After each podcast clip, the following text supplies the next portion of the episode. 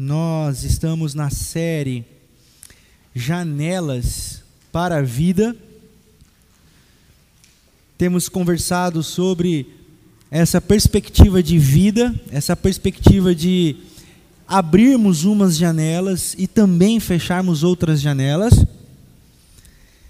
E o que me ocorreu falar com vocês essa semana é a janela do medo que precisa ser fechada. Porque o medo é um vício. O medo é um vício. René Girard, um pensador, filósofo, teólogo, sociólogo, filólogo contemporâneo, professor de uma universidade na Califórnia. Ele elaborou o pensamento chamado desejo mimético.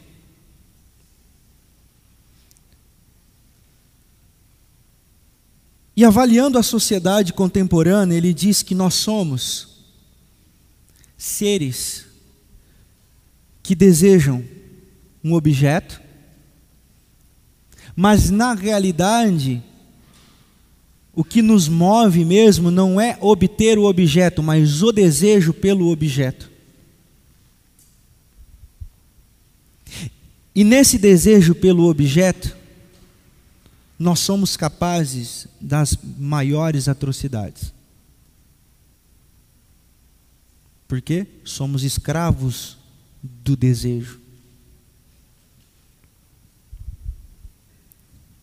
E ele também diz uma, uma outra, um outro pensamento chamado o bode expiatório. Nós procuramos bodes para destilar e culpar e jogar todo o nosso ódio para podermos explicar ou causificar o motivo das coisas erradas. E essa expressão bode expiatório vem da nossa Bíblia, vem da tradição judaica. Os hebreus sacrificavam os bodes pela expiação do pecado do povo. Tinha lá o bode, dois bodes e um touro. Eles faziam um sorteio para o bode que ia morrer com o touro. E o terceiro bode era chamado bode expiatório. Ou ele era jogado dos penhascos, ou ele era jogado no deserto para morrer, para que ele levasse todo o pecado do povo. E a sociedade, assim, ela procura os bodes para destilar o seu ódio.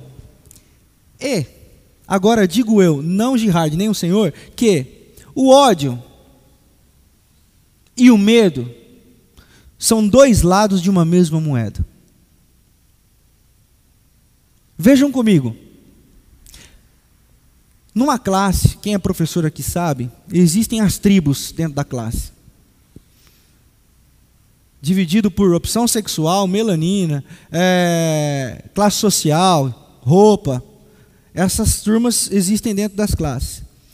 Elas não se conversam. Se se conversam é muito mal se desprezam, mas basta o ódio a um professor para que todos eles se unam. O ódio nos une de uma maneira sensacional. E o medo desse professor dar zero para a classe inteira também une toda a galera, porque o ódio e o medo são dois lados de uma mesma moeda. O que, que isso tem a ver com medo é um vício, pastor? Eu chego lá. Não durma não. A sociedade ela é especialista em criar coisas que não servem para nada, inclusive criar um Deus. Criaram um Deus que não serve para nada, senão para odiar. Porque esse Deus é o bode expiatório do pensamento humano e religioso. Esse Deus maquiavélico, que odeia, esse Deus que só se chega a Ele com muito medo, é o bode expiatório dos nossos tempos. Tanto que não é incomum você ouvir dizer: recebi um diagnóstico ruim. Deus quis assim. Abusaram de uma criança. Deus sabe de todas as coisas. Deus é o nosso bode. E é por isso que eu compreendi o pensamento nietzschiano de que Deus está morto. Porque um Deus desse não merece viver. E desse tipo de Deus, eu convido você, assim como eu e assim como Rubem Alves, serem ateu, sermos ateu. Porque Deus é senão amor. Mas infelizmente, ele tem sido o nosso bode. E como que nós alimentamos esse bode? O medo. O medo de Deus. O medo da punição de Deus. O medo da mão de Deus, o medo do castigo da mão de Deus, o medo dos nossos filhos se desviarem do caminho de Deus. O medo, o medo é um vício. O medo é viciante. O medo é paralisador, o medo é contagiante. E em nome de Jesus, nessa noite nós precisamos quebrar o ciclo do vício do medo. Eu convido você a abrir comigo a sua Bíblia no Evangelho de Mateus, capítulo 8. Nós vamos ler a partir do verso 1. Eu leio na versão NVI.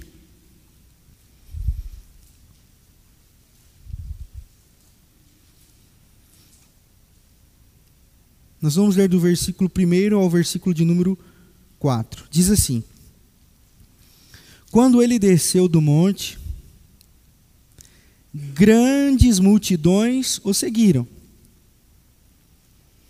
Um leproso, aproximando-se, adorou de joelhos e disse: Senhor, se quiseres, pode purificar-me. Jesus estendeu a mão, tocou nele e disse: Quero seja purificado. Imediatamente ele foi purificado da lepra.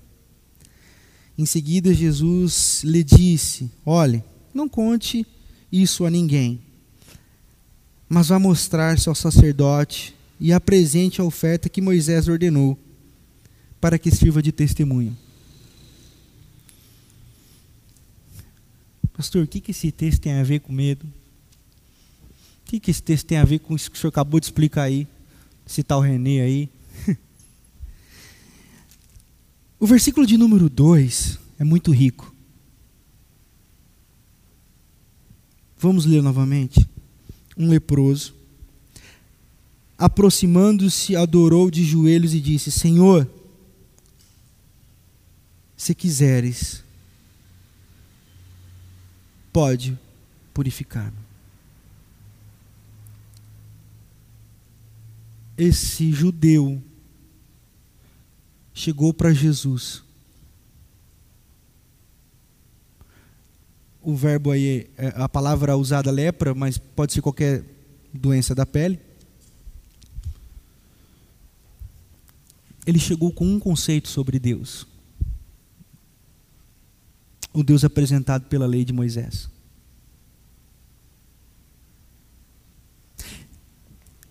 E o versículo número 1 diz que ele estava descendo da montanha. Então, fim ou final do sermão da montanha, onde ele expõe a perspectiva do reino de Deus. Mahatma Gandhi diz uma coisa muito interessante sobre o sermão da montanha. Ele disse: Se perdêssemos todos os livros do mundo inteiro e nos, e nos sobrasse somente o sermão da montanha, não haveríamos de perder nada. Concordo com Gandhi. Enfim, é no final dessa parada toda aí que esse leproso chega para Jesus.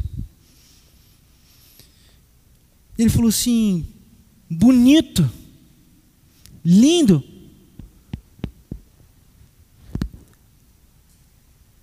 Mas se o senhor quiser, o senhor pode me curar. A pergunta desse leproso é: eu tenho valor para Deus? A pergunta desse leproso. E os leprosos, os doentes, os enfermos, os aleijados, eles eram tidos, dentro da tradição judaica, como escolhidos para a punição divina. E o Deus que ele havia ouvido até então era Senão, o Deus que abençoou o povo de Israel, mas puniu os inimigos. Ele se via como um inimigo de Deus. Ele se via como alguém afligido por Deus. E ele diz para Jesus: bonita a sua fala, mas qual é o meu valor para Deus? Qual é o meu significado no meio disso tudo que o Senhor falou? Porque o Deus que ele havia ouvido até então é o Deus do vétero, do Antigo Testamento, o Deus que pune, o Deus que derrama fogo, o Deus que, que mata pessoas, o Deus que, que, que que mata criancinhas, o Deus que, que, que é conveniente, a, a, oferenda de crianças para a morte, que Deus é esse? Esse é o Deus que ele havia ouvido até então. De um Deus policial, um Deus que está à espreita o tempo todo nos esperando errar para punir. E ele era um cotidiano ou cotidianamente, um punido de Deus, porque aonde ele chegava, ele era rechaçado. Onde ele chegava, e vocês sabem, se não sabem, vão ficar sabendo. O leproso, o doente, ele tinha que andar com um sininho. Ele andava com um sininho, e quando ele andava com um sininho, as pessoas sabiam: lá vem o doente, lá vem o punido, lá vem aquele que não é para estar no nosso meio. Então eles andavam à margem da sociedade. E na cabeça dele tudo isso era vontade de Deus. A pergunta dele é: Jesus, é muito bonito as suas palavras.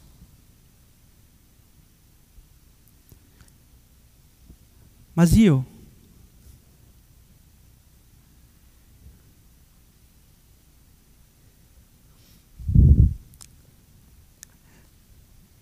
é interessante que ele não questiona se Jesus pode ou não curá-lo.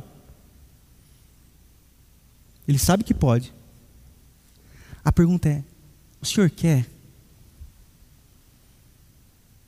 Não é se pode. Ele não chega, não sei se o senhor tem esse poder todo, não, mas vá lá, vá lá, vá lá, vá lá. Não, Senhor, se o Senhor, se for da tua vontade, o Senhor pode mudar a minha história.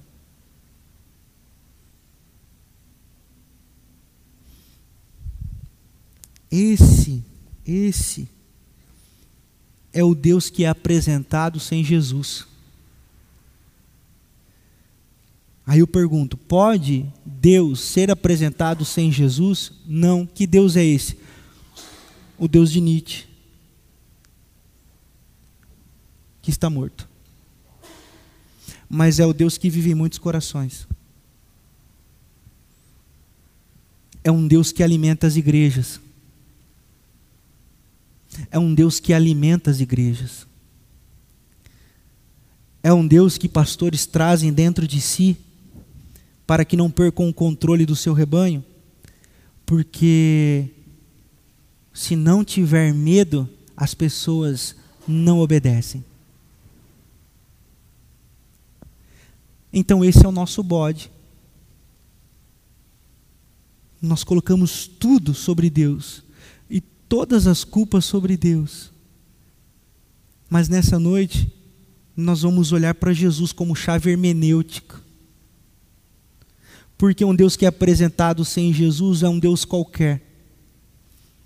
Mas quando nós pegamos Jesus como óculos, me perdoem um óculos aí, a objetificação do nosso Senhor, mas quando nós pegamos Jesus como óculos, para nós lermos as Sagradas Escrituras e para nós compreendermos quem Deus é, a perspectiva muda totalmente.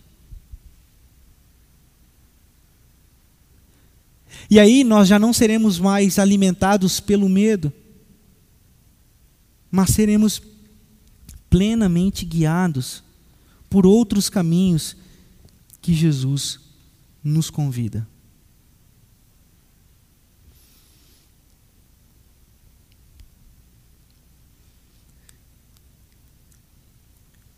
Projetamos em Deus quem somos.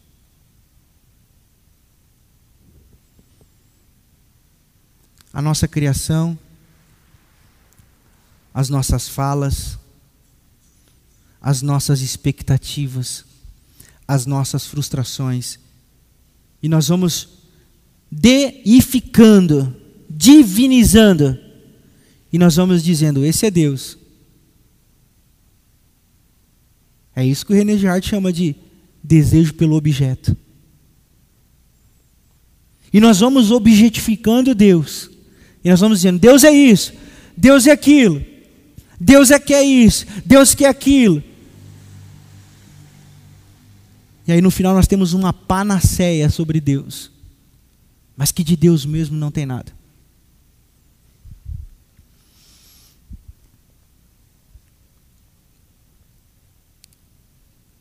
Tem uma música que nós cantamos aqui que chama Eu Quero Me Esvaziar de Mim. E para nós entendermos Deus é necessário esvaziarmos-nos. Porque senão nós vamos continuar fazendo de Deus um objeto do nosso desejo. E se o nosso desejo é por medo, Deus vai continuar sendo o Deus do medo. Deus vai continuar sendo essa coisa. E sem medo de dizer que Deus é uma coisa, porque quando eu digo que Deus é uma coisa, é esse Deus das igrejas, e não o Deus das Sagradas Escrituras.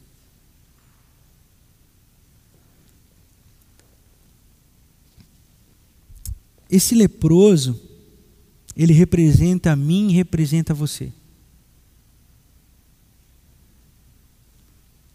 Que estamos diante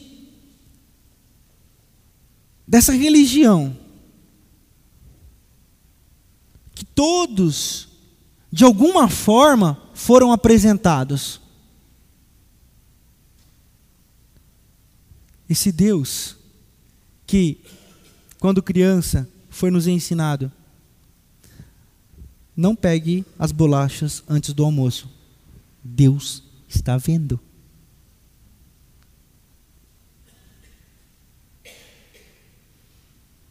E aí, tem um autor que eu gosto muito, ele diz assim: que Deus não só está vendo, mas nos convida a pegar duas. Eu falei, gostei disso. Por quê? Porque Deus não tem nada a ver com esse objeto que nós fomos construindo. Deus não tem nada a ver com esse construto de regras e dogmas que nós fomos construindo ao longo da nossa caminhada.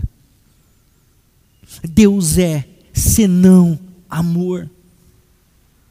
E quando ele diz, Eu quero e imediatamente o homem foi curado. Jesus estava dizendo assim: Você ouviu o que foi dito, porém eu agora não só digo, mas faço.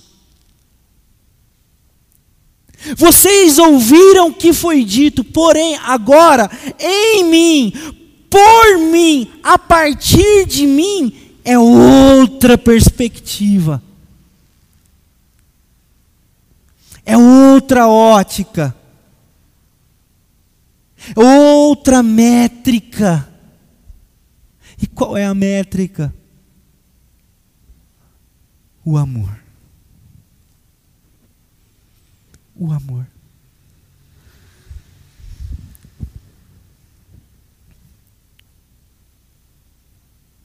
Lá em Lucas, capítulo 9, versículo de número 51 ao 56. Os caras estão numa região de samaritanos. E eles preparam todo um esquema. E os samaritanos rejeitam o esquema.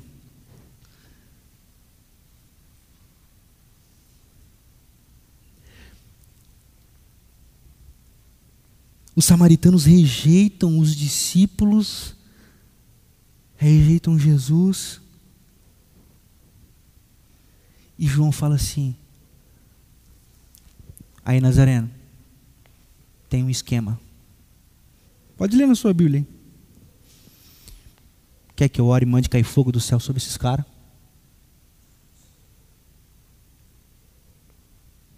Agora, ele estava se referindo a quem? Quem que fez cair fogo do céu? Do Antigo Testamento. Eli? E qual é a resposta de Jesus? De que espírito você está falando?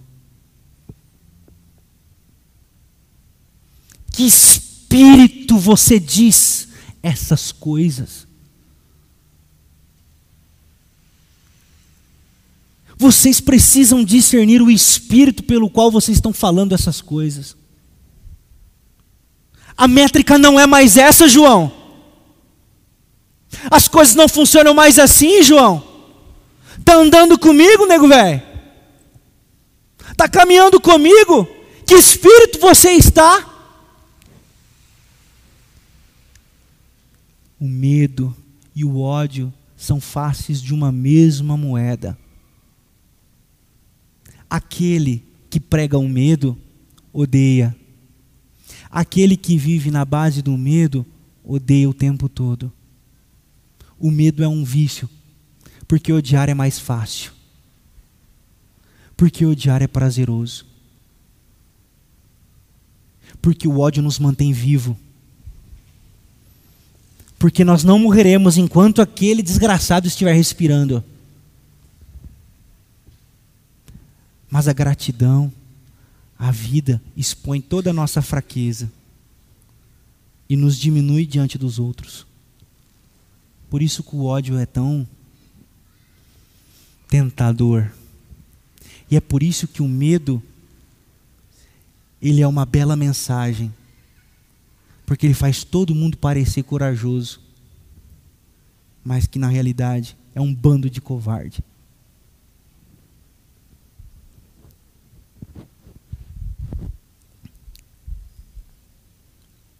Jesus nos convida a rompermos com esse Deus que espera de nós o medo e nos convida a correr para Ele como o único caminho, como única verdade, como o caminho para a vida,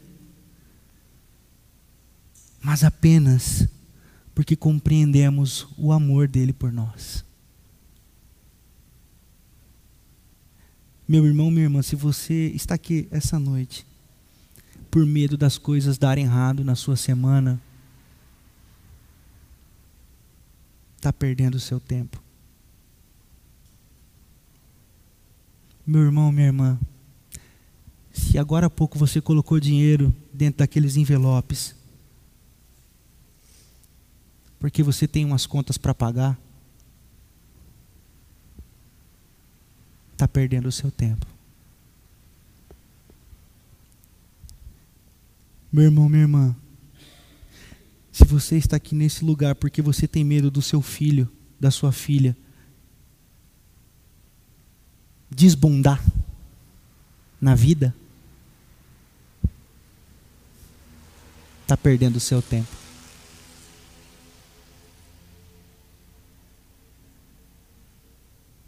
Se o amor não for o motivo único de gratidão e de esperança para você estar sentado aqui essa noite, vã, totalmente vã, é a sua fé.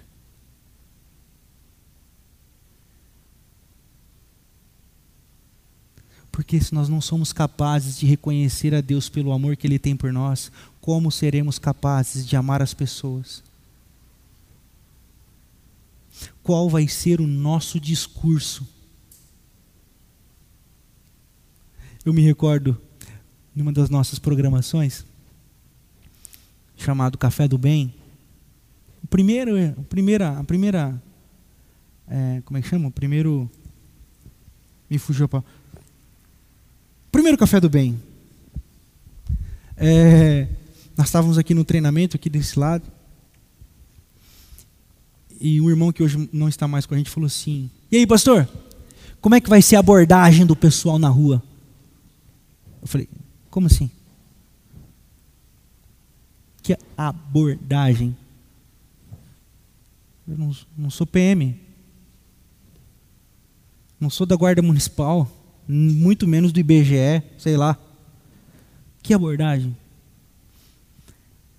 Então, como é que nós vamos fazer para. Nós somos tão limitados, nós somos tão engessados, nós somos tão adestrados, que se não for no evangeliquez, se não for no conjunto de regras, se não for com os negocinhos, com, com, com o paticar, que a gente tica, é, gabarito. Oh, meu Deus do céu. Dá o Red Bull para mim, estou brincando.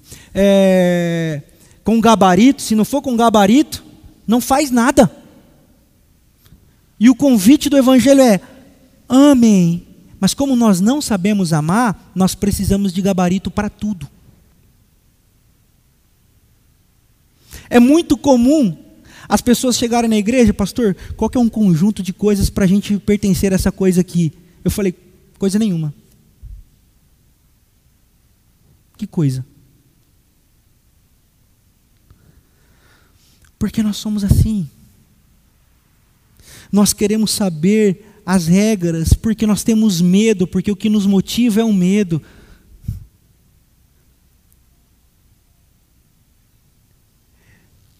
Olha o alarme. Se eu pegar e ameaçar aqui essa noite, se você sair daqui e um carro te atropelar ali, para onde você vai? E falar assim: Sabe do lugar onde você está? Se arrependa dos seus pecados, nós vamos orar e Deus vai te perdoar. E aí você pode ser atropelado sem problema nenhum. Como assim?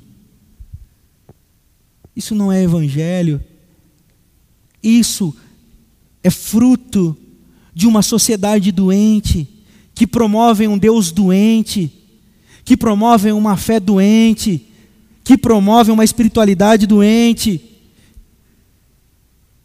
E aí vai girando nesse ciclo de doença. Por isso que o mundo está doente.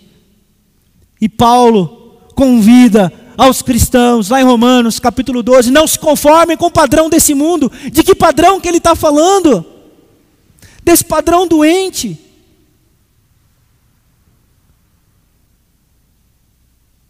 Desse padrão nocivo.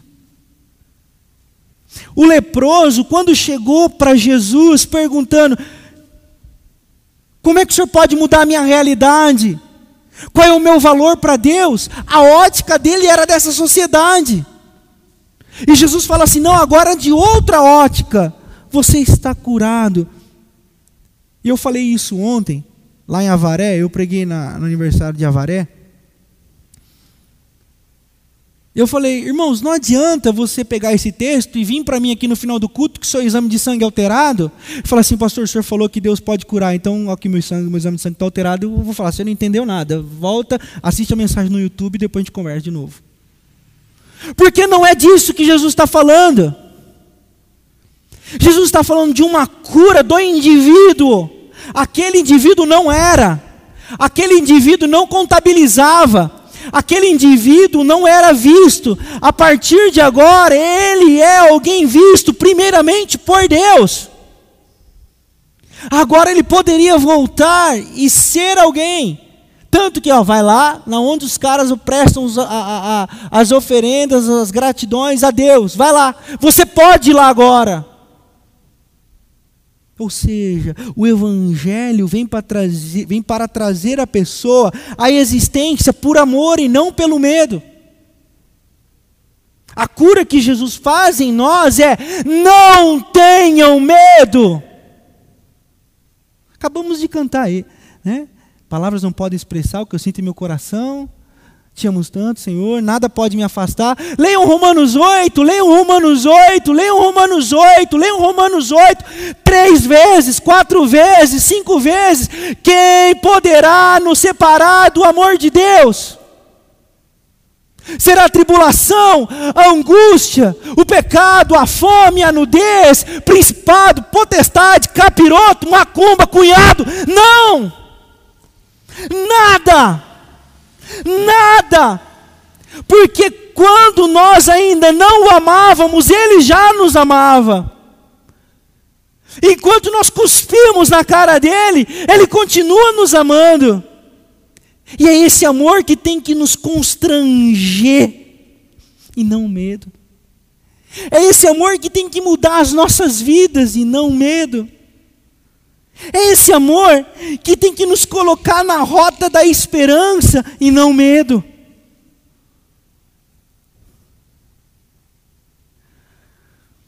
Alguém pode se sacrificar sem amar. Mas ninguém pode amar sem se, sem se sacrificar. Vou repetir, se eu conseguir, vamos ver. Ninguém. Oh. Aí, viu? Agora vai, hein? Alguém pode se sacrificar sem amar. Mas ninguém pode amar sem se sacrificar.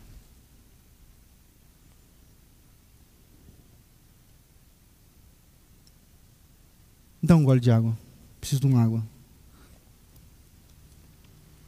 Minha garganta está ruim. Eu detesto beber água quando eu estou pregando. Mas hoje. Rapidão. Obrigado, Davi. Esse. Ou essa é a ótica de Jesus. Qualquer um poderia se sacrificar. Mas ninguém foi capaz de amar como ele amou. Por que, que nós amamos a Deus? Porque Ele vai nos levar para o céu. Pé, errado. Por que, que nós amamos a Deus? Porque Ele nos purifica de todo pecado. Pé, errado. Por que, que nós amamos a Deus? Porque Ele nos amou primeiro. Porque Ele nos amou primeiro. Porque Ele nos amou primeiro. E nesse ciclo do vício, do medo, nós perdemos o foco, o locus do amor.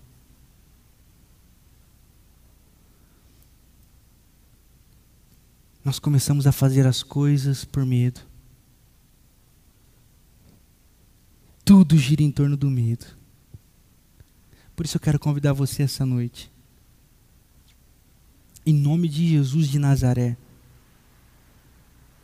A quebrar esse ciclo.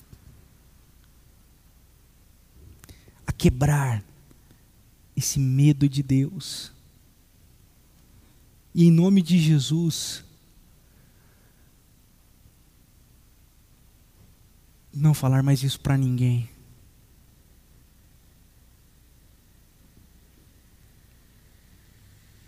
Em nome de Jesus, querido. Não diga isso para o seu filho. Não brinca com Deus. Eu escrevi um, um texto esses dias. Eu, eu, eu prefiro crer num Deus que se possa brincar.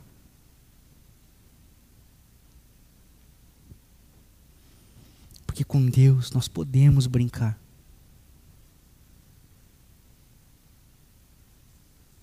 Porque com Deus nós podemos ser como crianças. Porque com Deus nós podemos ser nós mesmos. E é nessa genuinidade que Ele trabalha. É nessa verdade que Ele vem e opera. É nessa verdade que Ele vem e trabalha. No medo, não. No medo, Deus não habita. No medo, Deus está morto. Isso é tão verdade que eu convido você a abrir a sua Bíblia agora na primeira carta de João, no capítulo 4.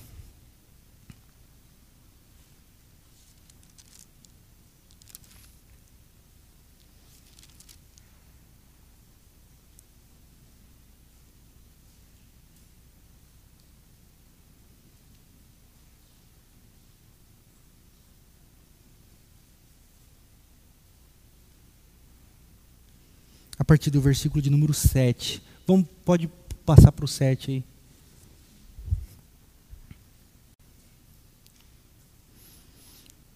Se você puder grifar isso na sua Bíblia, você grifa aí. Amados, amemos uns aos outros, pois o amor procede de Deus. Aquele que ama é nascido de Deus e conhece a Deus. Quem não ama não conhece a Deus, porque Deus é amor. Foi assim que Deus manifestou o seu amor entre nós, enviou o seu Filho unigênito ao mundo para que pudéssemos viver por meio dele, existir, existir. Nisso, nisso, nisto consiste o amor.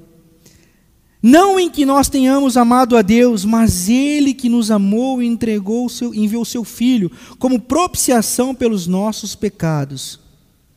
Amados, visto que Deus assim nos amou, nós também devemos amar uns aos outros. Ninguém jamais viu a Deus. Se amarmos uns aos outros, Deus permanece em nós e o seu amor está aperfeiçoado em nós.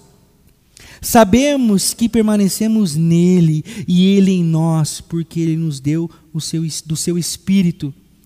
E vimos e testemunhamos que o Pai enviou o seu Filho para ser Salvador do mundo. Se alguém confessa publicamente que Jesus é o Filho de Deus, Deus permanece nele e ele em Deus. Assim conhecemos o amor que Deus tem por nós e confiamos nesse amor. Deus é amor. Todo aquele que permanece no amor permanece em Deus e Deus nele. Amém? Não é o medo. Não tem nada a ver com o diabo. Não faça isso que o diabo está aí, ó. Não faça isso que o diabo, ó. Não, ó, ó o diabo, ó, ó, o diabo. Então, Deus e o diabo estão do mesmo lado. Vocês repararam ou não nessa mensagem? Porque se correr o bicho pega, se ficar o bicho come. Deus e o diabo são as mesmas pessoas. No evangelho não. Deus é amor. No Evangelho, Deus ama. No Evangelho, Deus acolhe. No Evangelho, as pessoas podem existir. No Evangelho, as pessoas podem ser. No Evangelho, as pessoas são importantes. No Evangelho, as pessoas são curadas. No Evangelho, as pessoas são inseridas. No Evangelho, as pessoas são acolhidas. No Evangelho, as pessoas sabem que são amadas por Deus e fazem o que fazem porque amam a Deus.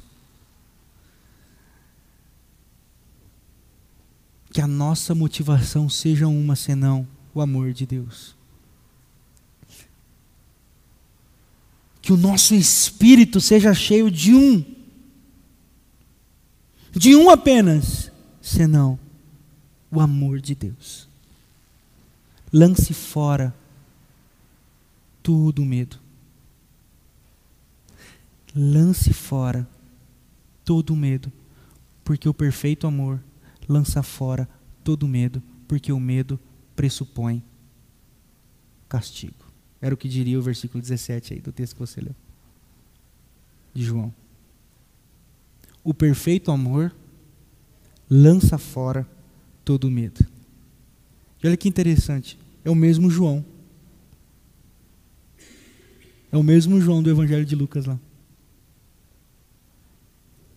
Ele entendeu. Ele compreendeu. Ele absorveu. A minha oração é que se alguma coisa aqui hoje, essa noite, Deus falou com você, pegue isso. Se de alguma coisa que foi dito e exposto aqui essa noite, Deus falou com você, interiorize isso e não perca. Porque Deus te ama e quer demonstrar esse amor por você. Nós vamos cantar uma canção agora que se chama Nos Braços do Pai. Essa é uma das ling muitas linguagens de Deus por nós. Porque acreditar, Deus é pai, não é padrasto. É uma bobagem. Essa é uma das formas de Deus se manifestar a nós. Que Deus é. Assim como ele fala em Isaías, ainda que uma mãe se esqueça do filho do seu ventre, eu todavia não esquecerei de ti, a face materna do amor de Deus. Quando ele diz que ele é como o pai, é a face paternal do amor de Deus, para que nós possamos tentar entender. Eu chamo isso de pedagogia do espírito. Se não fosse assim, nós não entenderíamos. Se não fosse assim, não seria capaz. Deus é tão bom que nos permite